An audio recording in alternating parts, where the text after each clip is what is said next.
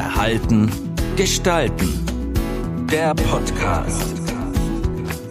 Ziele erreichen mit Winfried Neun. Thema heute.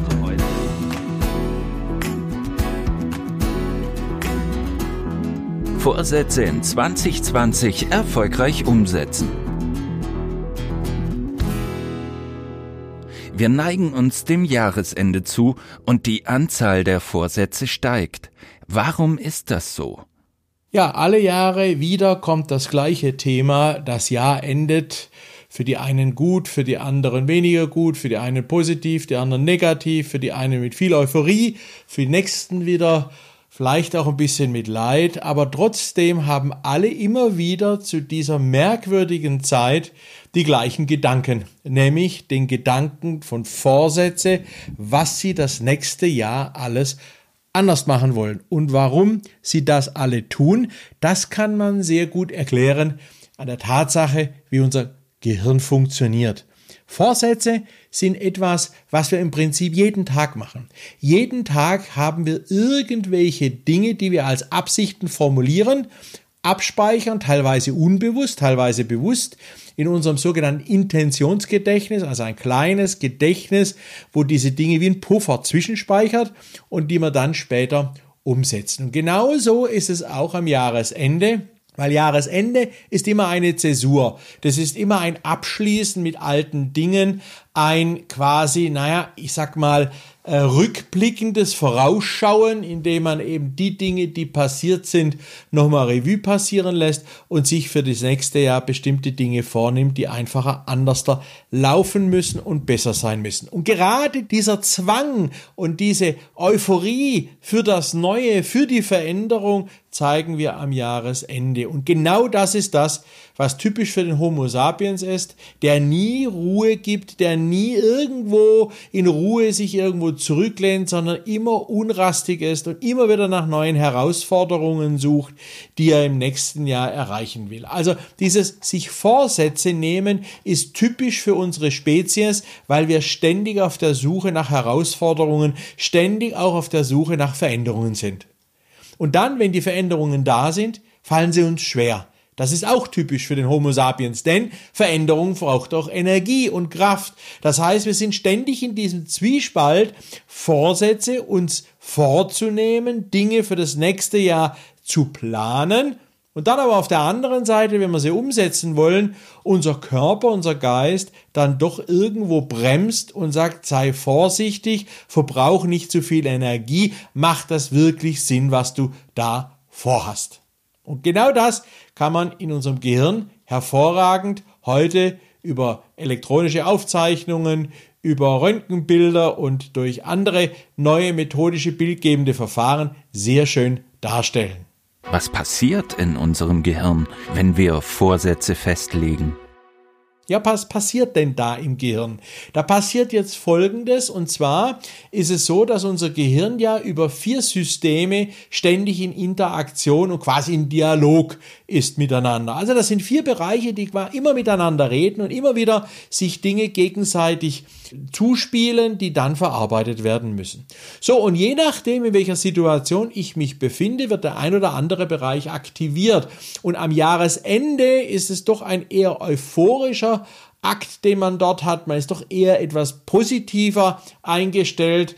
Manche haben zwar auch das Leid zu tragen, einsam zu sein und vielleicht dann nicht so fröhlich zu sein, aber desto trotz neigt unser Gehirn in solchen Grenzsituationen, also Grenzen von einem Jahr zum nächsten, also wenn ein Bruch da ist, neigt unser Gehirn dazu, doch eher gelassen zu sein und sich in dieser Gelassenheit dann eine Tür aufmacht, in der dann im vorderen Gehirnlappen quasi all die Dinge, die man schon längst mal erreichen wollte, die man schon längst mal umsetzen wollte, wieder transparent machen. Also diese Gelassenheit, die wir da entwickeln am Jahresende, das Jahr ist geschafft, es ist alles vorbei, wir blicken nach vorne in ein quasi unbetuchtes, bedarftes und nicht angefasstes neues Jahr macht uns gelassen. Und diese Gelassenheit sorgt dafür, dass im Frontallappen das Extensionsgedächtnis gestartet wird, wo all die Dinge im Kopf verankert sind, die wir schon längst hätten machen wollen. Dann kommt dieser Effekt, ja, ich wollte doch schon lang mal wieder mehr Sport machen. Ah, ich wollte doch lang mal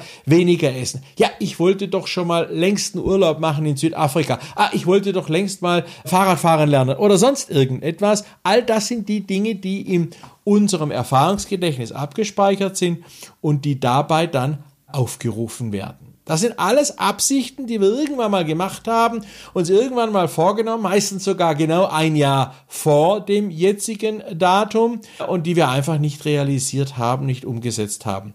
Und die Konsequenz ist die, dass sie eben als Erfahrungs, nicht realisierte Erfahrung im Erfahrungsgedächtnis gespeichert worden ist. Was für ein praktisches Beispiel gibt es hierfür? Also es gibt viele praktische Beispiele dazu. Jeder kennt die auch, erinnert sich dann am Jahresende, was er eigentlich schon alles hätte machen wollen und realisieren wollen und wundert sich, dass dieses Jahr schon wieder rum ist. Die Zeit läuft viel schneller als all das, was wir uns an Absichten und Vorsätze vornehmen. Auch das ist typisch für den Homo sapiens, dass er einfach in der Vielzahl der Möglichkeiten die Zeit, die er dazu braucht, sehr oft unterschätzt. Und diese Unterschätzung führt halt dazu, dass wir im Laufe des Jahres Prioritäten setzen müssen, nicht nur wollen, sondern müssen. Und diese Prioritätensetzung führt halt dazu, dass bestimmte Dinge einfach nicht gemacht werden. Gleichgültig, ob das jetzt ein gesünderes Leben ist oder ob das mehr Zeit mit der Familie ist, ob das weniger hektisch im Beruf ist oder aber ob das eine Berufsausbildung ist, die man noch zusätzlich machen will. All das sind Dinge, die dann im Laufe des Jahres einfach irgendwo geparkt werden, nämlich im Extensionsgedächtnis, als Absichten fest verankert, weil wir halt die Zeit nicht haben, es umzusetzen. Und dieses kennt jeder. Jeder kennt dieses Phänomen. Und viele machen sich da echt Sorgen, und zwar unnötig Sorgen, weil es ist ganz normal. Wir können nicht all das, was wir uns vornehmen, realisieren. Auch bei allen Checklisten nicht und bei allen sauberen Maßnahmenplänen nicht. Da kann man so strukturiert arbeiten, wie man will. Das Leben ist permanenter Wandel und diese Veränderungen bringen unsere Pläne immer durcheinander. Frei nach dem Motto, wenn du Gott zum Lachen bringen willst, dann mach einen Plan, weil letztendlich kommt es doch anders. Wichtig ist für jeden, dass er das akzeptiert, denn zu viele Menschen sind frustriert am Jahresende, dass sie Dinge doch nicht geschafft haben und sind sich gar nicht bewusst, dass im Prinzip das etwas ganz Natürliches und Normales ist. Wie sollten Vorsätze formuliert und inhaltlich aussehen, um erfolgreich umgesetzt zu werden? Gut, man kann natürlich durch die Art und Weise, wie man sich Vorsätze formuliert und wie man die auch inhaltlich ausgestaltet, schon auch dafür sorgen, dass sie dann eher umgesetzt werden. Dazu gibt es im Prinzip drei wesentliche Grundregeln. Die Regel Nummer eins ist, die Vorsätze müssen einfach formuliert sein. Zu komplexe Dinge wie zum Beispiel ich will abnehmen, die sehr abstrakt sind, nicht konkret genug sind, können wir nicht begreifen. Und das ist dann das Erste, oder der erste Vorsatz, den wir dann quasi ins Gedächtnis abschieben und sagen, naja, das ist so diffus, da weiß ich jetzt gar nicht, wie das richtig machen soll. Also umso konkreter und einfacher, umso besser. Das zweite ist, man sollte immer für einen Vorsatz auch gleich die erste Aktion, also das erste, was man machen will oder die ersten fünf Aktionen, die man machen will, vorplanen. Beispielhaft, ich will jetzt mehr Sport machen und dann plant man gleich für den 6. Januar die erste Joggingtour mit den Nachbarn, legt sich da auch wirklich fest und trägt sie fest in den Kalender ein und dann gleich am darauffolgenden Woche noch einmal einen Termin da dazu und so weiter. Also wenn man Vorsätze direkt koppelt mit Aktionen, ist die Wahrscheinlichkeit, diese umzusetzen, wesentlich größer, weil das Gehirn dann sich schwer tut, die einfach in das Gedächtnis abzudrücken und wegzuschieben. Und das Dritte ist, und wenn man sich solche Dinge formuliert, dass man immer diese Dinge in einer Ich-Formel formuliert. Ich werde nächste Woche joggen gehen und dann versuchen, ein Kilo innerhalb eines Monats abnehmen. Das heißt, eine sehr konkrete, ich-bezogene Aufgabenstellung, nicht in Form eines Konjunktivs, sondern in Form einer Präsensform. Also man tut quasi so, als hätte man es schon geschafft, weil dann kann sich unser Gehirn wesentlich leichter mit identifizieren. Wenn man sagt, ich will nächste Woche joggen gehen, dann ist schon allein der Gedanke, dass man das tun will, schon das Ziel erreicht. Denn man hat ja nur das Wollen als Ziel gehabt und nicht die Umsetzung. Da ist es ganz, ganz wichtig, das in der Präsensform zu formulieren, so als hätte man das Ganze schon realisiert. Welche praktischen Tipps geben Sie Vorsatzabbrechern? Ja, den Vorsatzabbrechern habe ich, und das sind letztendlich wir alle, mich eingeschlossen, habe ich folgende drei Tipps, an denen ich mich auch immer wieder selber erinnern muss, damit ich das, was ich mir vorgenommen habe, auch wirklich umsetzen kann. Das erste ist, weniger ist mehr. Die Menschen nehmen sich viel zu viel vor, weil es eben in ihrer Natur ist. Wichtig ist es am Jahresende maximal drei, maximal drei Vorsätze, aber die dann auch sehr konkret, wie vorher schon beschrieben, formuliert und sehr spezifisch formuliert dann sich vorzunehmen. Der Tipp Nummer eins, weniger ist mehr und das aber sehr konkret. Tipp Nummer zwei ist, sich einen großen Zettel zu schreiben an verschiedenen Orten, wo man immer wieder mal hingeht, wo man genau diesen Vorsatz sieht. Weil hier gilt es, Erinnerung sorgt für Umsetzung. Wenn ich mich ständig an das, was ich vorne habe, erinnere, habe ich es auch leichter, diese Umsetzung einzuleiten. Wenn ich das nicht tue, gerät es einfach in Vergessenheit. Deswegen sich an neuralgischen, zentralen Punkte Positionen der Erinnerung, sei es durch Karten oder durch große Zettel oder sonst irgendetwas, schaffen.